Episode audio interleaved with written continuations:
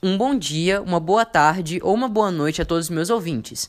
Meu nome é Pedro Henrique Sasso, sou aluno do IF Sudeste de Minas Gerais, de, do segundo ano do ensino médio de meio ambiente.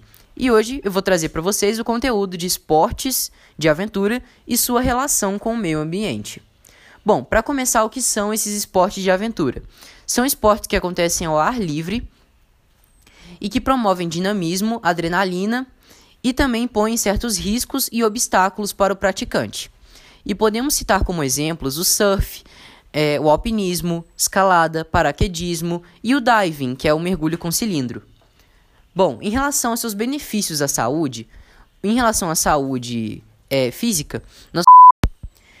o esporte de aventura vai promover um exercício físico.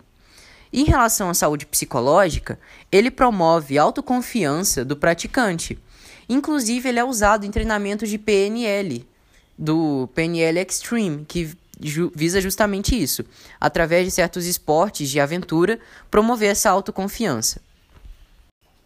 Em relação aos seus benefícios para o meio ambiente, nós podemos citar a economia local, que muitas vezes esses locais onde ocorrem é, o esporte de aventura, existe uma população, existe uma comunidade ali e ele vai movimentar o turismo e ele vai contribuir para a renda local dos moradores, seja como artesanato, seja como guia turísticos. Então ele vai ajudar ali naquela renda local. Porque quando a gente fala de meio ambiente, não estamos falando apenas de mata, floresta, não.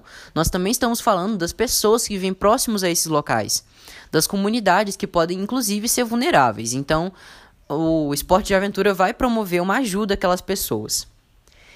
Em relação a alguns prejuízos que ele pode ter, nós podemos citar um exemplo, né, que é o diving, que existem alguns lugares que você não pode usar protetor solar para mergulhar, porque você vai prejudicar espécies de corais, fitoplânctons e espécies aquáticas da região.